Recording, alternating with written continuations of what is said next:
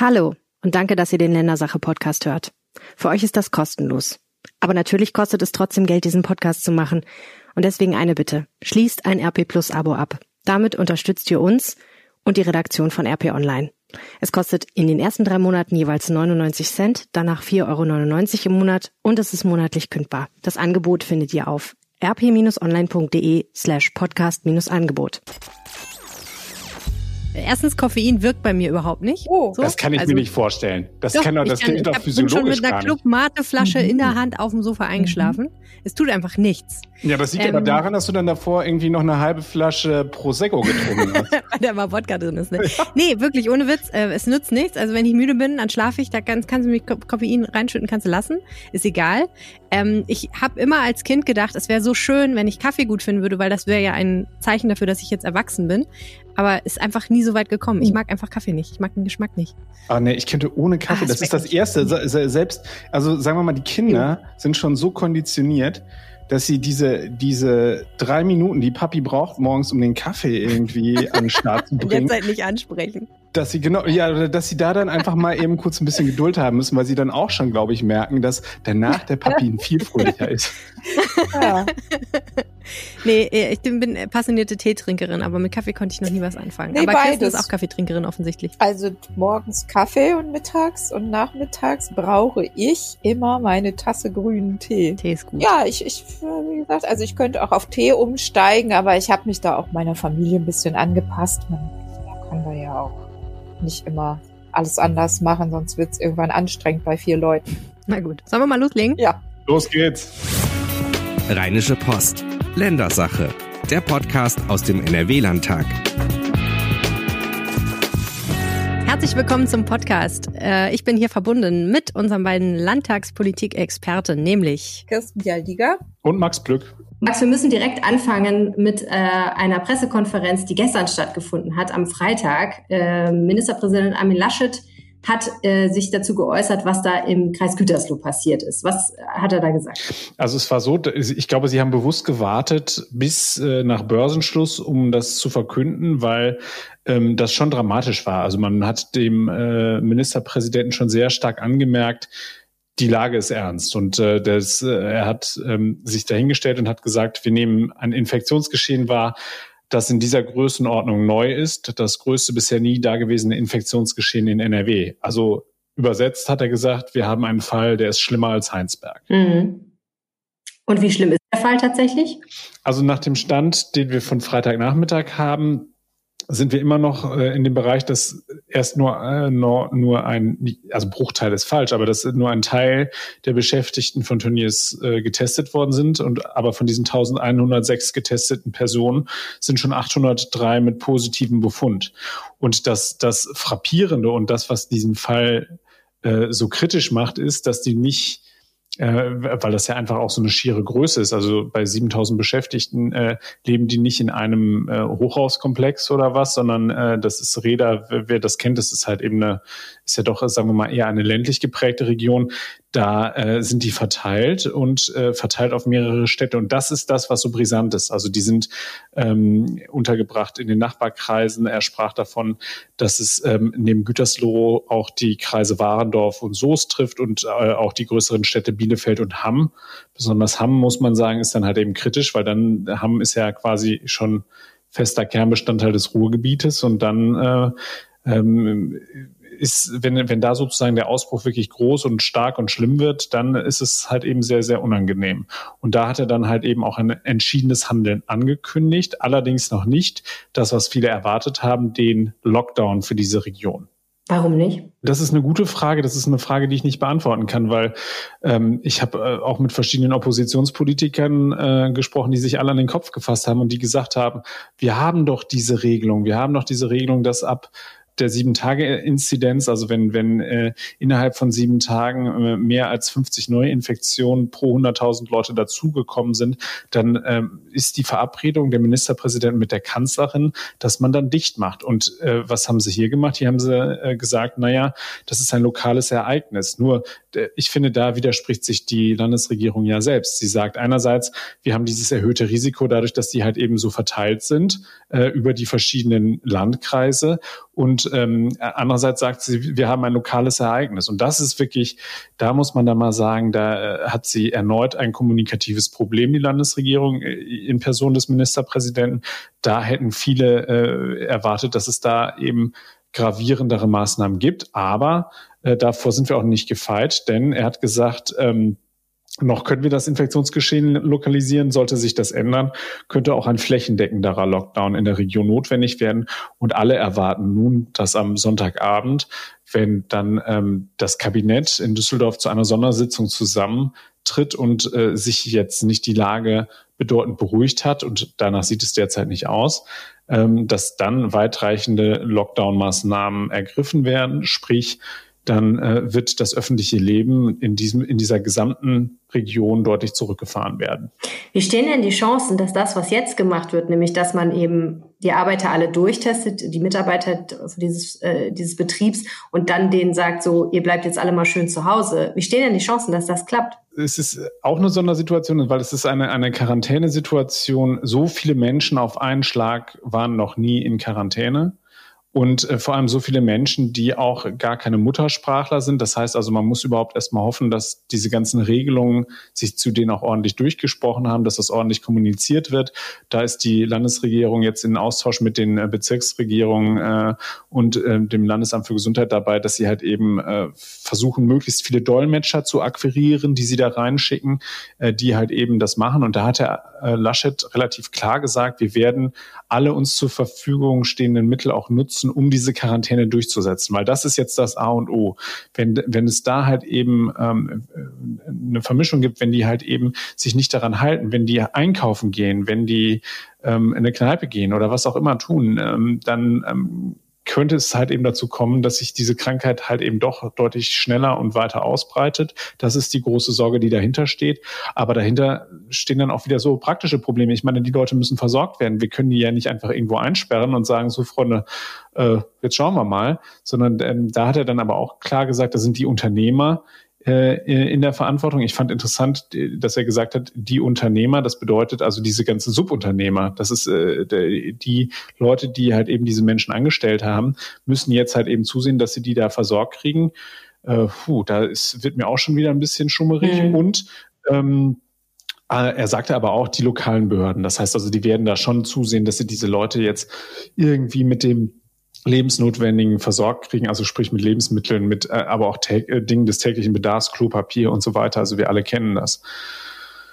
Jetzt haben wir am Freitag ja noch sehr lange darüber gesprochen, über etwas ganz anderes, was Armin Laschet betrifft, nämlich eine ziemlich unbedachte Äußerung, die er offenbar gemacht hat. Äh, da ging es um den ersten Moment, als er gefragt wurde, nachdem dieser Ausbruch bekannt wurde und noch gar nicht so klar war, wie groß die Dimension ist. Und die Frage, hat das was mit den Lockerungen zu tun? Und Armin Laschet hat relativ schnell gesagt, nein, das hat was mit den Bulgaren und Rumänen zu tun, die da arbeiten und die es aus ihren Heimatländern wieder mit nach Nordrhein-Westfalen gebracht haben. Ein ziemlicher kommunikativer Supergau, der ihn da einiges gekostet hat in der vergangenen Woche. Ähm, ist das jetzt vergessen über diese neuen dramatischen Geschehnisse? Nein, äh, also die, die, ich würde sagen, die neuen dramatischen Geschehnisse überstrahlen das so ein bisschen. Also äh, diese Kontroverse, die er da äh, angezettelt hat durch seine ja wirklich unbedachten Äußerungen, ähm, das wird ihm noch anhaften. Da wird schon die Opposition dafür sorgen, dass das nicht in Vergessenheit gerät. Ähm, er hat sich, muss man andersherum sagen, dafür entschuldigt. Ähm, und das glaube ich ihm auch. Also das äh, hat er auch glaubhaft nochmal versichert, dass das sozusagen nicht in seiner Absicht war. Andersherum muss man sagen, der Mann ist Politprofi. Ähm, der, das ist nicht sein erster Doorstep, den er gemacht hat. Also das erste Mal, dass er vor, aus einer Veranstaltung rauskommt und es werden ihm Mikrofone unter die Nase gehalten und er muss spontan antworten. Ähm, also da, das hätte ihm eigentlich so nicht durchgehen dürfen. Zum, zumindest muss man ja auch immer noch im Hinterkopf behalten, der Mann ist jahrelang Integrationsminister gewesen und weiß, was solche Worte anrichten. Trotzdem glaube ich, dass die aktuelle Situation in Gütersloh und Umgebung derart dramatisch ist, dass da jetzt, dass da jetzt akut keiner drauf aufspringen wird. Nur ähm, äh, das hat natürlich ja auch noch weitreichendere Folgen gehabt. Wir haben, äh, das hat ja fast einen diplomatischen äh, Eklat ausgelöst. Die ähm, Außenministerin von Bulgarien war ja bei, zufällig äh, aus anderem Grund bei Herrn Maas und hat dann da auch noch mal ihre Irritation doch deutlich zum Ausdruck gebracht. Ähm, also es ist, es war schon halt eben ungeschickt. Äh, ein, ein, ein weiterer äh, Stein, den er, über den er gestolpert ist, oder ein weiterer Fettnapf, in den er reingetreten ich, ist. Das finde, hat ja. ja, ich finde auch, man, man kann in dieser Situation so richtig merken, dass das so ein Trigger ist, wie die Journalistin sagt, ist es jetzt Folge ihrer Lockerung? Und er geht ja. so, genau geht er drauf oh ein und geht, läuft in die Falle. Also das ist so. Total. Und dann kommt als nächster Satz kommt ja auch noch der Hinweis darauf, dass es das in Bayern auch gegeben hat, solche Ausbrüche. Also da, da weiß man auch, psychologisch was da in dem Moment sich abgespielt hat. Das war jenseits von Kontrolle und äh, kontrollierten Nachdenken offenbar. Also ja, ich glaube, man nennt das ein Snap Judgment. Mhm. naja, also ich glaube aber auch, dass, dass, dass seine Korrektur, die er ja vorgenommen hat, dann aufgrund des Protests, dass, dass ihm wahrscheinlich selbst auch die Äußerung leid tat sofort, das nehme ich ihm auch ab und dass er da sicher nicht äh, diesen Eindruck eigentlich erwecken wollte. Ich glaube wirklich, dass da die Pferde mit ihm durchgegangen sind, weil die Frage auch so gestellt war und weil das genau der sensible Punkt ist im Moment in seiner Politik. Das hm. Genau, das glaube ich auch. Und ich glaube, dass also ähm, dieses, das, was du sagst, dieses Moment, äh, was du hast äh, bei diesen Doorsteps, ne, wenn die da rauskommen, dann halten dir gleich irgendwie äh, zehn Leute das Mikro unter die Nase und dann kriegst du halt eine Frage gestellt und musst ganz spontan antworten. Äh, ich glaube auch, dass er es anders tatsächlich gemeint hat. Nur trotzdem ist es halt eben so, er ist halt eben, er ist ein Politprofi na und klar, ähm, na klar, das darf nicht passieren es darf nicht passieren. Darf ne? passieren. Und äh, trotzdem, aber ich bin da auch bei dir. Ich finde auch, er hat sich entschuldigt. Er hat versucht, das äh, sozusagen zurechtzurücken und ähm, hat da auch nochmal, wie ich finde, auch klare Worte gefunden. Und ähm, deswegen ist es ist für mich ist es jetzt auch erstmal wieder abgehakt. Also ich, äh, es ist, die Opposition wird natürlich versuchen, auf dieser Welle noch ein bisschen länger zu reiten und ihm das unter die Nase zu reiben. Aber das macht Würde eben auch aus. Auch also dieses Format braucht man eben auch in den höchsten politischen Positionen. Also man kann da nicht, man, man muss sich in jeder Situation im Griff haben. Es gibt natürlich viele Vor, Vorbilder auch und, und das kann immer passieren und es ist menschlich, aber es darf nicht, nicht oft vorkommen, sagen wir mal so. Also ein Ausrutscher klar, aber wenn sowas öfter vorkommt, ich glaube, das registrieren die Menschen auch sehr genau. Ja, und ich, um mal Gerhard Schröder zu zitieren, ich meine, der Mann möchte Kanzler werden. Äh, die, die Liste oder beziehungsweise die Reihe der Fettnäpfchen, in die er jetzt reingetreten ist, ist schon relativ lang geworden. Und ähm, das äh, wird von dem politischen Gegner immer wieder aufgewärmt werden. Aber andersherum ist es jetzt so, es geht jetzt darum, dass man versucht, möglichst schnell, möglichst effizient äh, diese Sache da vor Ort zu regeln. Man hat ähm, äh, der Laschet hat gesagt, er hat Gespräche geführt mit Annegret Kramp-Karrenbauer, der Verteidigungsministerin, mit Jens Spahn, dem Bundesgesundheitsminister. Äh, beide hätten ihm zugesichert, dass es, ähm, dass sie Personal zur Verfügung stellen werden, um da jetzt äh, vor Ort klarzukommen. Da geht es insbesondere um die Frage der Testung. Man muss sich vorstellen, da sind ja schon in einer ersten Runde ähm, viele, viele Mitarbeiter getestet worden. Das heißt also, die, die Leute, die das machen, die, die das jetzt, äh, die jetzt fürs DRK arbeiten etc., also die das ja häufig auch ehrenamtlich tun, die sind am Limit. Äh, die müssen jetzt sozusagen äh, da in, in, in einer äh, beim größten Ausbruch, den wir je gesehen haben bei Corona, müssen sie es jetzt gleich nochmal ran. Äh, die müssen halt eben entlastet werden. Und da ist offensichtlich der politische Wille da, dass man das halt eben auch schnell äh, umsetzt. Und ähm, ist, ist, also man hat so ein bisschen gerade den Eindruck, dass alle alle politischen Entscheidungsträger schon den Ernst der Lage erkannt haben, ähm, die Opposition hat Herrn Laschet vorgeworfen, dass er ein bisschen zu lange dafür gebraucht hat. Also der, der Kuchati hat mir gesagt, ähm, er, er habe viel zu lange gebraucht, um aufzuwachen. Er habe die Dimension äh, viel zu spät erkannt äh, und zunächst denen in die Schuhe geschoben, die am allerwenigsten dafür können. Äh, in Klammern, da sind wir wieder bei diesem, äh, bei, bei den unbedachten Äußerungen über die Rumänen und die Bulgaren.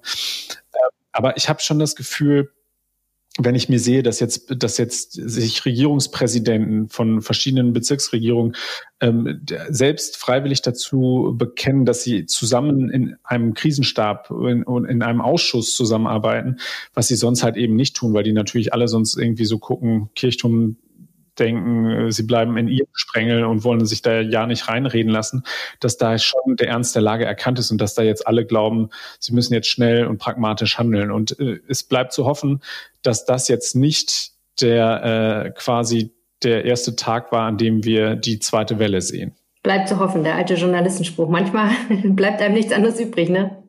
Ja, es ist, es ist halt eben schwierig zu sagen. Also sie haben das bei Westfleisch relativ schnell und äh, geräuschlos in den Griff bekommen. Nur ich glaube, man kann Coesfeld und Gütersloh nicht miteinander vergleichen, eben äh, aufgrund der schieren Größe, die äh, dieses Werk in Reda Wiedenbrück hat und aufgrund eben der Verteilung der Menschen, die dort, ähm, die, die eben anders untergebracht sind, als es halt eben in Coesfeld der Fall war.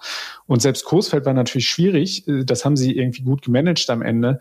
Ich habe irgendwie sagt mir jetzt mein Bauchgefühl, diesmal wird es anders werden. Es wird viel, viel schwieriger werden. Die Kraftanstrengungen werden größer werden. Und wenn ich einen Tipp geben dürfte, dann würde ich sagen, das Kabinett wird am Sonntagabend äh, entscheiden, Lockdown, wir fahren hier deutlich alles zurück. Dann hat sich erstmal das öffentliche Leben hat sich dann erstmal erübrigt. Was ich halt immer ein bisschen wohlfeil finde, ist dann zu sagen, ja, die Industrie macht das schlecht und so.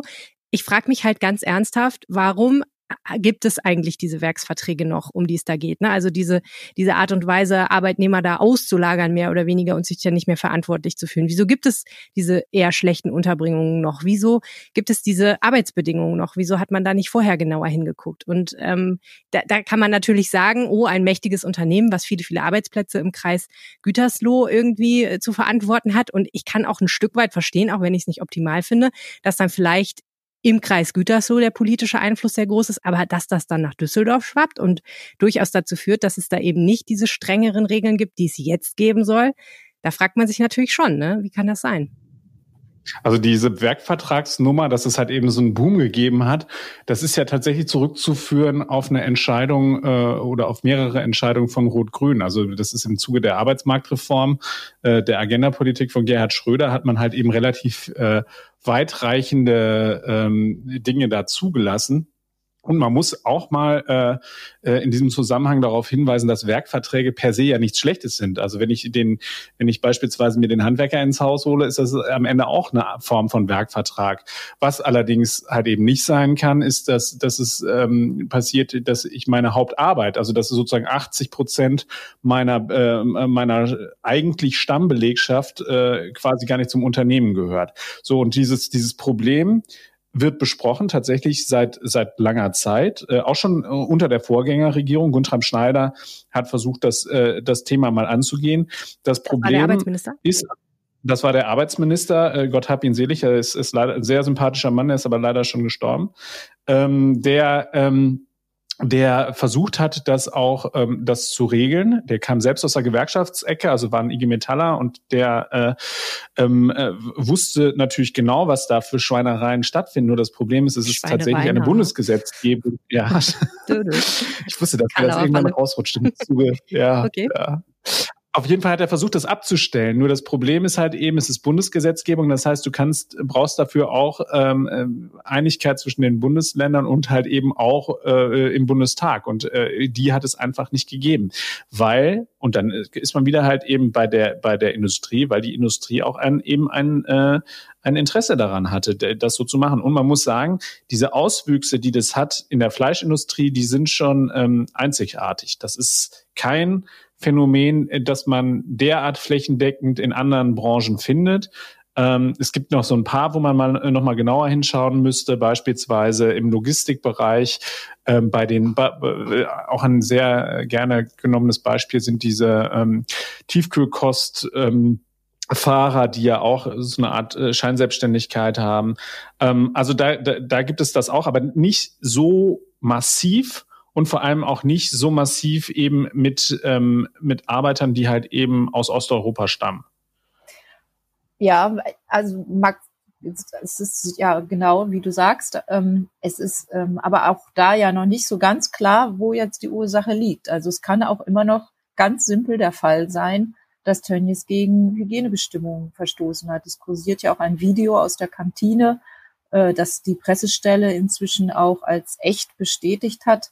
Da kann man sehen, dass die Abstandsregeln auch in der Kantine nicht eingehalten sind, dass die da eng an eng sitzen. Und dann ist es ja auch so, dass äh, die ja unter ähm, offenbar unter klimatischen Bedingungen arbeiten, die die Ausbreitung des Virus begünstigen.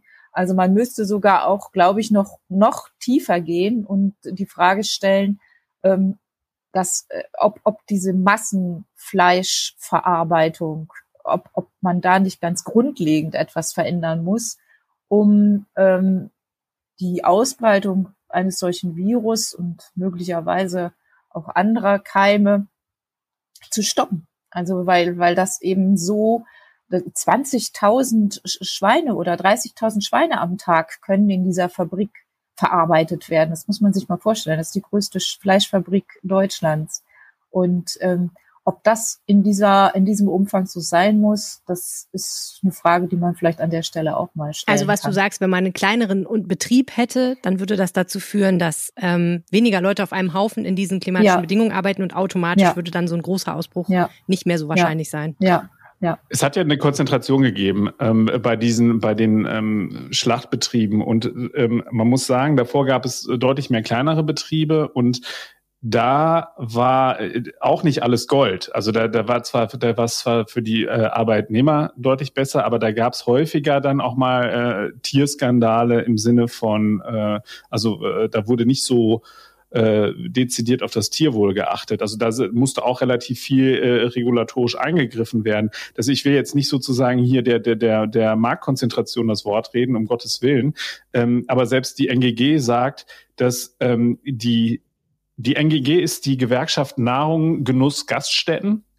Und, äh, und mit denen habe ich gesprochen und selbst die sagen, naja, in den, in den Produktionsbereichen, da, da ist es, ist es schon hygienischer. Also das ist, da, da ist, äh, da achten die schon sehr, sehr dezidiert drauf, dass es da ordentlich äh, zur Sache geht.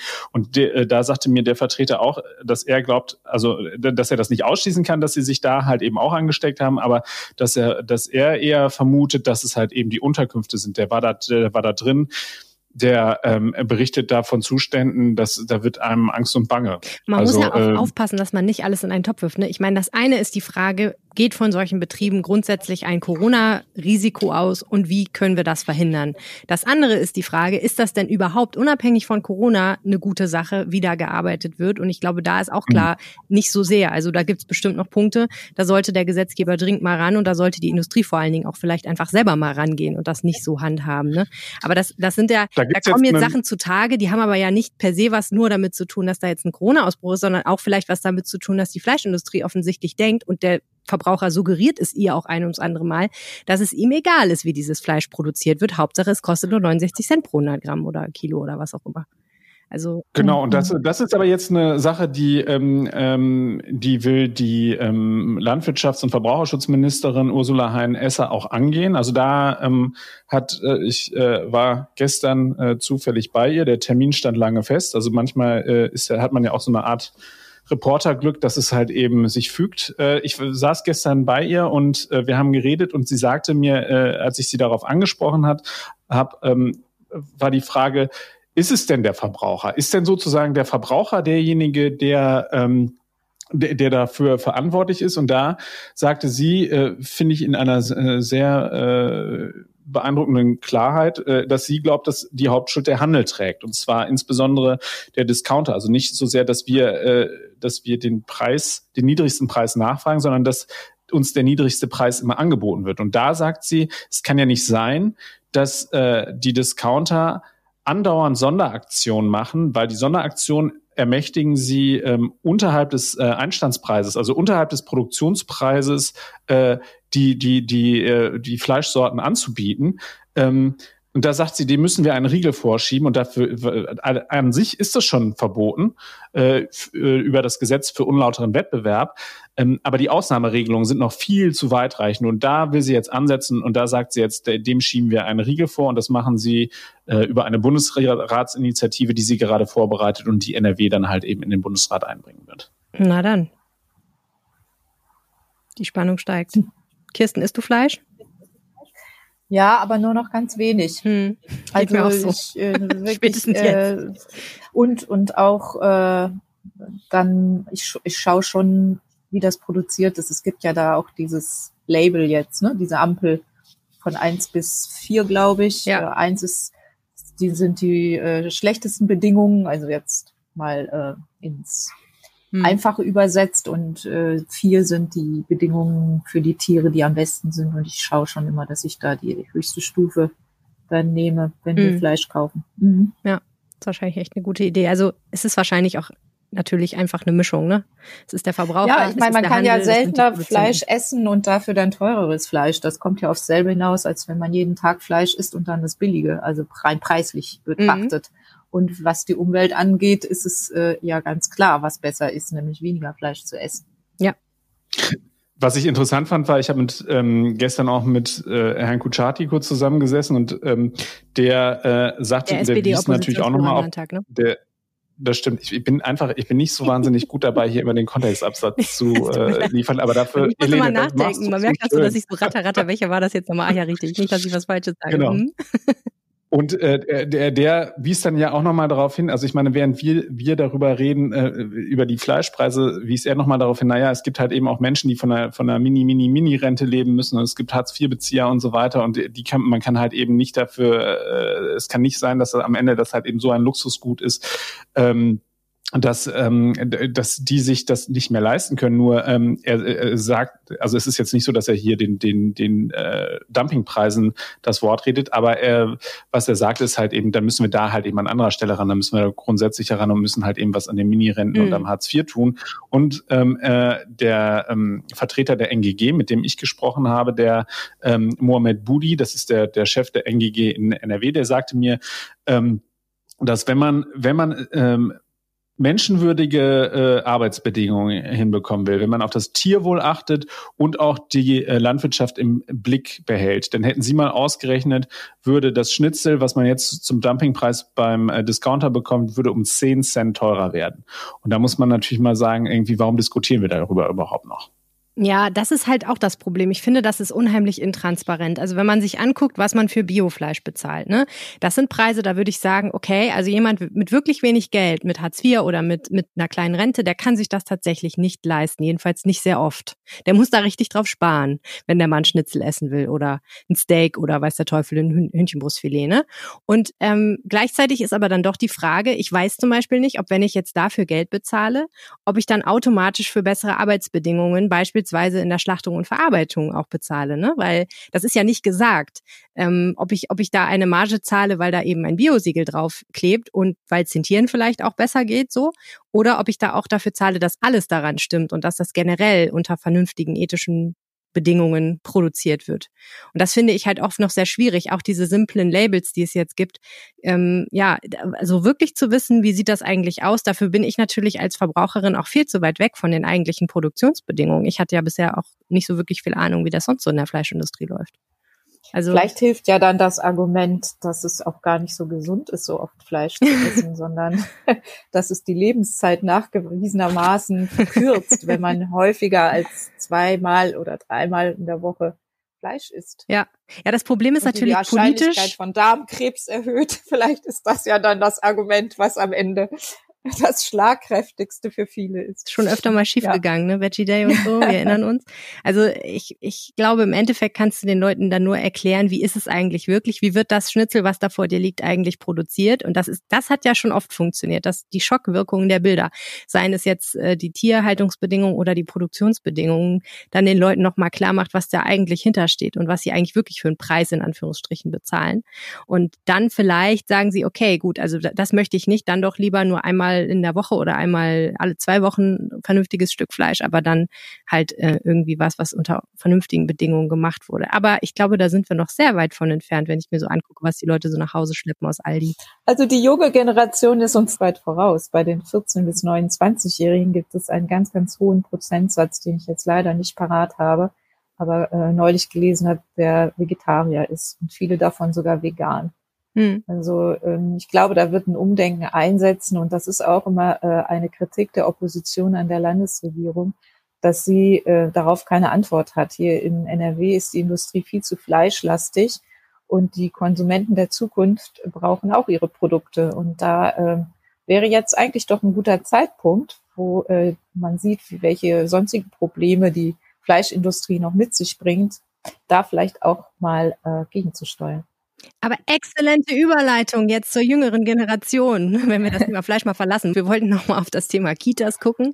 Ähm, da gibt's mehrere neue Erkenntnisse. Ähm, die Kitas haben ja wieder auf. Es gab ein bisschen Stunk vor einigen Tagen, weil äh, die Landesregierung zwar durchaus Masken zur Verfügung gestellt hatte, ähm, die über die Jugendämter verteilt worden waren an die Kitas und dann eben an die Erzieherinnen und Erzieher.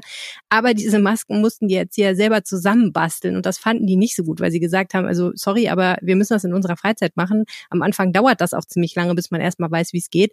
Und äh, andere Gewerke kriegen Masken ja irgendwie fertig zur Verfügung gestellt. Wie kann denn das sein? Jetzt stellt sich heraus, das Ganze war ein riesiger Irrtum, wenn ich das richtig verstanden habe, mal ein bisschen überspitzt gesagt, oder? Ja, also das war wirklich ähm, ein bisschen, das war, das traf genau die Falschen, sagen wir mal so. Also oh es, es gibt ja es gab ja zu wenige Masken, das ist ja kein Geheimnis und daraufhin haben dann viele Unternehmen angefangen, Masken zu produzieren und manche mussten ihre Produktion umstellen und haben es offenbar nicht hinbekommen, dann fertige Masken zu liefern, sondern Maskenbastelsets. Und auch die mussten ja verteilt werden und äh, waren ja bezahlt. Und ausgerechnet, die kamen jetzt in die Kitas. Und äh, dazu muss man wissen, dass ja die Kita-Verbände und Erzieherverbände schon seit Jahren immer darüber schimpfen, dass ihnen das Image der Basteltante anhängt. Und so kam ausgerechnet dort diese Bastelsets an und mhm. es ist nicht, also ich verstehe diesen, den, den Ärger sehr gut, denn ähm, der Job ist hart, die, die Arbeitsbedingungen und die Ängste sind dort auch groß, weil äh, die Kinder ja auch ansteckend sein können und kein Abstand eingehalten werden kann und so weiter. Also die haben sehr viel zu stemmen im Moment und äh, dann noch diese Geschichte mit dem Bastelsets. So, und das hat jetzt der Familienminister gestern im Familienausschuss versucht auszuräumen, indem er gesagt hat, äh, ja, eigentlich, also wir haben ja auch FFP2-Masken, das sind so diese besonders hochwertigen Masken, haben wir ja auch geliefert. Ähm, und die anderen waren ja eigentlich gar nicht für die Erzieher und Erzieherinnen gedacht, sondern die sollten ja nur für den Fall da sein, wenn ein Handwerker in die Kita kommt oder wenn Eltern beim Abholen und Bringen ihre Masken vergessen haben. Naja, also das war jetzt so seine eine Einlassung dazu. Das kann man nehmen, wie man will. Und hm. äh, Irgendwer muss die Maske natürlich ja am Ende. Genau, genau, Helene. Also die Maske muss ja zusammengebastelt werden. Und ich weiß nicht, ob der Handwerker, der da was an der Wasserleitung repariert, rein. Äh, sich freut, wenn er gesagt bekommt, jetzt basteln Sie mal Ihre Maske. Aber gut, das äh, ist, glaube ich, eher auch ein Nebenschauplatz äh, im Vergleich zu dem, was äh, zurzeit in den Kitas die Sorgen sind. Äh, mhm. Die kämpfen nach wie vor auch noch mit, mit Personalnot. Äh, die Betreuungszeiten sind ja auch reduziert, was viele Eltern weiterhin vor Probleme stellt. Ja, Personalnot, vielleicht können wir da kurz mal einhaken. Ähm, wie ist denn jetzt die Lage? Also wie viel Kitas haben noch Personal wie vorher und wie viele eher nicht? Ähm, ja, also da gibt es jetzt eine neue Umfrage und ähm, das, danach ist es so, dass 62 Prozent der Kitas in Nordrhein-Westfalen mit weniger als 60 Prozent des Personals auskommen müssen. Also mehr als die Hälfte hat gerade mal etwas mehr als jede zweite Erzieherin zur Verfügung. Das ist schon äh, dramatisch, äh, mhm. wenn ich dann ein Kind morgens in die Kita bringe und weiß, dass da vielleicht äh, nur eine Erzieherin für 20, 25 Kinder da ist. Das ist dann schon ungünstig und äh, auch, auch aus Infektionsgründen sicher auch nicht, eben auch nicht gut. Äh, mhm. Ja. Das sind dann die Erzieherinnen und Erzieher, die zu Hause bleiben, weil sie zu Risikogruppen gehören. Das sind die, die einen Attest, die müssen ja jetzt einen Attest vorlegen und ähm, die äh, können also jetzt vorher konnten sie sagen, weil das Robert Koch Institut die Definition so gefasst hatte, dass bestimmte Erkrankungen, Vorerkrankungen und äh, Erzieherinnen, die die haben, sich automatisch der Risikogruppe zurechnen lassen konnten. Das wurde dann vom RKI, von dem Robert Koch Institut geändert. Und jetzt ist es so, dass man einen Attest seit dem 5. Juni beibringen muss. Und ähm, das ist dann eben der Anteil der Erzieherinnen, die äh, einen Attest vorlegen können. Mhm. Die einzig gute Nachricht scheint mir zu sein, zumindest für die Erzieherinnen und Erzieher, dass sie so lange jetzt nicht mehr müssen, bevor die Sommerferien kommen. Ja, das ist ja in den Kitas hm, unterschiedlich. Ach, ist ein bisschen anders, ne? Da ja, genau. Die, die, die Schulen, um, genau, da hast du recht, die haben, äh, da ist äh, der offizielle letzte Schultag der kommende Freitag. Äh, in den Kitas ist das unterschiedlich. Manche schließen in den ersten drei Wochen, andere in den letzten drei Wochen. Und da ähm, hieß es gestern im Familienausschuss, dass ähm, dann auch die festen Betreuungsgruppen, auf die man ja eigentlich so viel Wert legt, nicht mehr eingehalten werden können. Dann muss also neu gemischt werden. Weil dann andere Kinder aus, äh, andere Kinder aus anderen Kitas dazukommen, ne? Ja, weil andere Kinder aus anderen Kitas dazukommen, weil äh, sowieso dann unter Umständen vielleicht in einer Gruppe die Eltern gerade weg sind von vielen Kindern und die Kinder damit auch und da vielleicht nur drei Kinder sind und in einer anderen Gruppe sind dann aber 20, dann würden die Kitas versuchen, das anders zu organisieren. Mhm. Ja. Magst du als Vater, wie beobachtest du das eigentlich so? Also was, was wir gesehen haben bei uns ähm, in der Kita ist, dass ähm, mittlerweile alle Erzieherinnen wieder an Bord sind. Auch eine von denen, die war, äh, gehörte zur Risikogruppe. Aber wir trotzdem immer noch bei, in dem Bereich sind, wo wir ähm, zehn Stunden weniger angeboten bekommen. Also das äh, hat der Träger so entschieden. Da können sich die Eltern auch auf den Kopf stellen. Ähm, also wir, ich finde, dass das bei uns sehr konsequent umgesetzt wird. Also wir haben mit den mit den Zuwegen, wir laufen da morgens jetzt äh, durch einen Geheimweg, so haben wir das jetzt äh, getauft äh, weil wir jetzt hintenrum durch den Notausgang rein, uns reinschleichen und meine Kinder streiten sich darüber, wer das Glöckchen läuten darf, so eine, so eine klassische äh, Glocke am Stiel.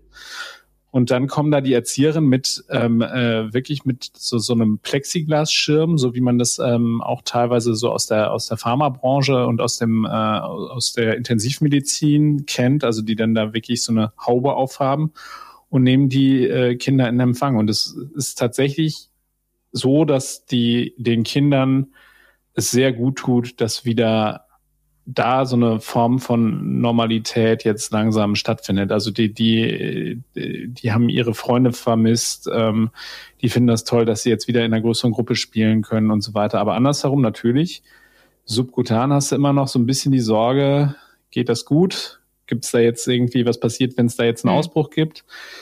Äh, was ist, wenn, wenn sich jetzt hier bei uns im Kreis irgendwo in einem in einer größeren Institution jemand ansteckt und dann äh, die Kitas wieder zugemacht werden. Das sind alles so Fragen, die da immer weiter im Hintergrund mitschwingen. Jetzt habe ich eine kleine Wolte geschlagen. Ähm, wir müssen nämlich noch über einen sehr tragischen Fall reden, der leider auch zu diesem Kita-Komplex gehört, nämlich der Fall von Greta im Kreis Viersen, die gestorben ist, ähm, mutmaßlich, weil eine Erzieherin ihren Tod herbeigeführt hat. Und da äh, ist im Grunde genommen nochmal im Landtag bestätigt worden, was sowieso schon bekannt war, dass es nämlich bei der Einstellung der Frau, die dafür verantwortlich sein soll, der Erzieherin, so einiges schiefgelaufen ist, Kirsten. Ja, es gab jetzt einen offiziellen Bericht des äh, Jugendamts. Äh, das hat die ganzen Vorgänge noch einmal aufgearbeitet und hat diesen Bericht gestern vorgestellt im Familienausschuss. Und da ist herausgekommen, zum einen, dass die Erzieherin, die tatverdächtige Erzieherin, äh, viel mehr Arbeitsverhältnisse eingegangen war, als äh, bis dahin bekannt war und auch ein Betriebspraktikum in Strahlen in einer Kita abgebrochen hatte. Sie hat das alles vertuscht, indem sie gesagt hat, ähm, das waren befristete Arbeitsverhältnisse. Ähm, es war ihr nämlich zum Teil auch dort gekündigt worden und äh, auf die Frage in Gesprächen, in Bewerbungsgesprächen hat sie dann eben gesagt, ja, war befristet. Ähm, dann kommt noch hinzu, ähm, und das hat doch für einige äh, Verwunderung gesorgt gestern im Ausschuss, dass sie eingestellt wurde in Viersen, obwohl sie die Arbeitszeugnisse gar nicht der vorhergegangenen Stellen gar nicht vorgelegt hat. Also ähm, sie hatte eine unvollständige Bewerbungsmappe. Und hatte auch keine besonders guten Noten. Jetzt hatte sie ein Ausreichen. Da kann man jetzt sagen, okay, Ausreichen ist ja nicht durchgefallen. Das darf ja dann kein Beschäftigungsverbot sein.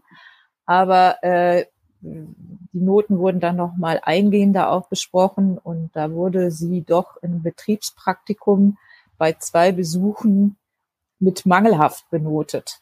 Und ähm, also ich frage mich echt, was das, man machen muss, um dann mangelhaft zu kriegen, ne? Ja, also das ist nämlich eben wirklich die Frage. Also da muss man sich ja schon mit den Kindern ganz merkwürdig es nicht mal versuchen oder so. verhalten Ja, oder haben. das, genau. Also, aber das Möchte man äh, echt gerne wissen, ne, was sie da sich geleistet hat irgendwie. Naja. zweimal mangelhaft. Ja, sie konnte das dann durch Noten in anderen Fächern ausgleichen. Und was wirklich tragisch ist an der Sache, ähm, es gab ja schon auch Vorfälle mit Rettungseinsätzen in vorangegangenen Einrichtungen, also bei früheren Beschäftigungen dieser Erzieherin. Und da gab es auch ein Kind, das dann erzählt hat, was ihm passiert ist. Und sie hat Mhm. gedacht, gesagt, hat den Erziehern gesagt und den Eltern gesagt, die Frau hat mir ganz fest auf den Bauch gedrückt. Und das hat diesem Kind niemand geglaubt. Hm. Das wurde dann damit abgetan, das sei neu in der Einrichtung und hätte wohl unter akutem Stress gestanden. Und ich Hm. finde, das ist noch einmal mehr, auch jetzt gerade im Zusammenhang mit den vielen Fällen von Kinderpornografie und Vergewaltigungen von Kindern, eine Lehre, dass man auf Kinder wirklich hören muss, wenn die so etwas sagen. Und Hm. äh, es gibt ja diese Statistik vom Kinderschutzbund, die besagt, dass ein Kind, das missbraucht wird, sexuell missbraucht wird, sich an sieben Erwachsene im Durchschnitt wenden muss, bevor es gehört wird. An sieben. Hm. Also sieben, sieben hören weg und der achte quasi könnte dann mal dem Kind Glauben schenken, wenn es Glück hat. Ja, kann man sich echt nicht vorstellen. Also ich glaube, jeder, der weiß, wie schwierig es ist, schon als Erwachsener über sowas zu sprechen, der kann sich vorstellen, Hm. dass das nicht ohne weiteres bei einem allein schon möglich ist. Hm. Und ich meine, wir müssen auch vorsichtig sein an der Stelle, ne? weil das, da die Ermittlungen laufen ja noch. Ähm, Hm. Es gibt da noch ähm, keine Anklage etc., sondern das ist alles noch so im Werden und Entstehen und äh, ist jetzt halt auch schon sehr schnell einfach im Politischen gelandet. Aber mh, was das juristisch noch bringt, das ist noch gar nicht klar. Und im Nee, Moment nee, ist eben sie ist nur eine Verdächtige bisher. das Verdacht, ist gar genau. Die Unschuldsvermutung. Und ähm, was ich zitiert habe, war der Bericht des Jugendamts, wie er gestern vorgestellt wurde. Gut. Dann herzlichen Dank euch beiden. Alles Gute, bleibt gesund, gell? Und äh, unseren Hörer natürlich auch bitte. Und ähm, wenn ihr uns was sagen wollt auf, im Hinblick auf diese Folge, auf die Landespolitik in NRW, Wünsche, Anregungen etc., dann könnt ihr uns auf verschiedenen Wegen erreichen. Zum Beispiel könnt ihr uns eine Mail schreiben an ländersache.rheinische-post.de. Ländersache natürlich mit AE. Und äh, wo wir gerade bei Umlauten sind, Max, man kann dich auch auf Twitter finden. Und mit unter dem wunderschönen Twitter-Namen Max-PLUECK. Max Plück. Und Wenn das einfach. irgendjemand mal schafft, dann. Twitter doch mal einer den Max an, damit er nicht so allein ist auf Twitter. mein Name ist auch nicht so einfach. Ich heiße Ed Helene Pawlitzki und äh, ihr könnt uns aber auch unsere Twitter-Handles und alles andere, auch Telefonnummern und so weiter und so fort, äh, wo ihr uns eine Sprachnachricht schicken könnt, findet ihr alles in den Shownotes dieser Episode. Jo, dann würde ich sagen, bis nächste Woche. Tschüss. Tschüss, Helene, bleib auch Tschüss, gesund. mach's gut. Jo. Mehr bei uns im Netz www.rp-online.de